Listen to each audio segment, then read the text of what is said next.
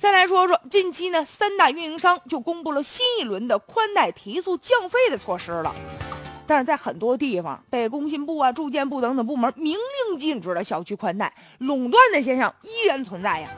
这使得不少的用户不但呢没有享受到运营商提速，但是呢，还让我们为这高价的宽带买单。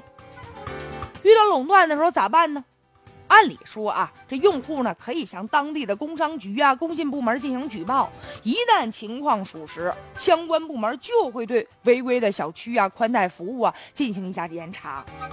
但要我说呢，这不就是我要安谁家的宽带，我自个儿说了还不算吗？得小区物业做主啊！关键房子是我的，物业费我也交了，最后我们自个儿家的事儿，我凭啥说了不算呢？这事说出来都让人觉得奇怪。按理说吧，我的房子我做主，我应该是我们家的地主啊，可怎么到最后跟租户似的呢？